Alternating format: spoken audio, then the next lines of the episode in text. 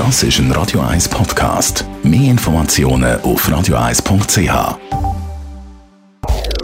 Radio 1 Jahresrückblick.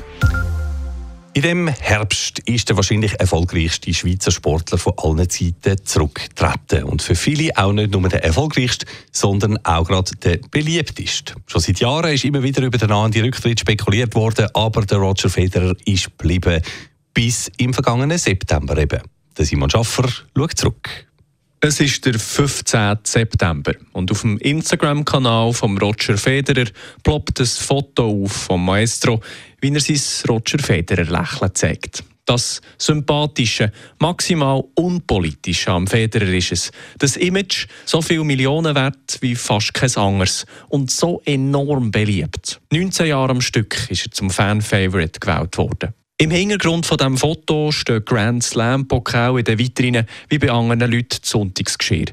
Und zum Foto läuft einfach nur eine Tonspur. To my tennis family and beyond. Today I want to share some news with all of you. Die grösste Schweizer Profisportkarriere geht also zu Ende mit 41. Und zwar eine Woche später in London am Laver Cup. Alle sind sie da. Das Team World unter dem Coach John McEnroe mit dem Francis Defoe und dem Jack Sock. Das Team Europa unter dem Björn Borg mit dem Rafael Nadal und dem Roger Federer im Doppel. Im Hintergrund Djokovic, Tsitsipas, Murray und so weiter. Das letzte Spiel von Roger Federer im Doppel mit seinem Lieblingsrival. Und es geht Schlag auf Schlag, wie so viele Mal in dieser Karriere, 24 Jahre lang. Davon mehr als vier Jahre ununterbrochen an der Spitze der Weltrangliste. Ein Rekord, der auch äh, noch lange wird bestehen.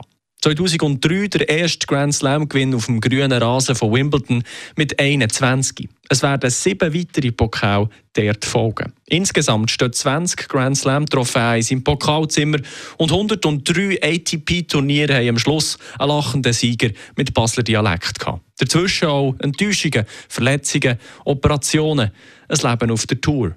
Aber in London, Ende September, kämpfen sich der Federer und der Nadal ab. Und dann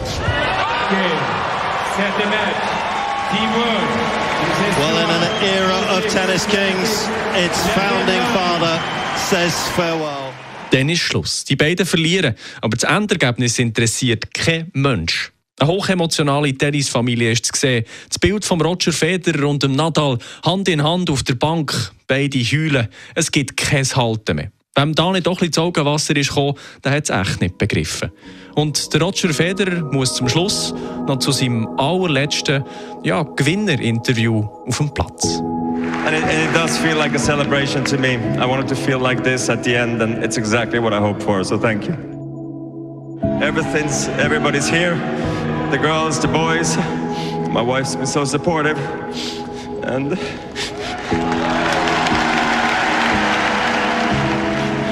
she could have stopped me long, long time ago, but she didn't.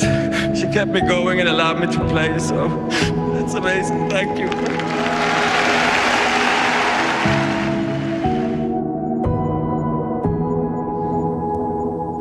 Der Rückblick aufs emotionale Karrierenende von einer lebenden Tennislegende, Roger Federer, zusammengetragen hat der Rückblick der Simon Schaffer.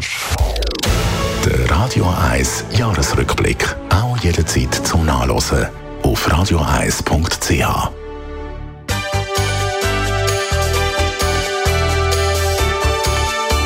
Radio 1 ist Ihre Newsender. Wenn Sie wichtige Informationen oder Hinweise haben, rufen Sie uns an auf 044 208 1111 oder schreiben Sie uns auf redaktion.radio1.ch.